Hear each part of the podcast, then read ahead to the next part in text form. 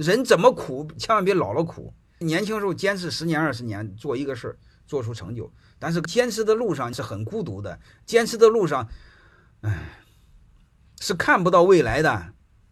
所以坚持的人少，所以你会发现大部分人天天没事就跳槽，没事就跳槽。但是为什么人家能坚持呢？你要不信，你看看你们身边几乎所有公司的副总，他不是最聪明的，也不是学历最好的，就他娘的一个原因，跟老板跟的久。你们都认为老板不是东西，那个副总们不知道老板不是东西吗？那些副总们为什么跟呢？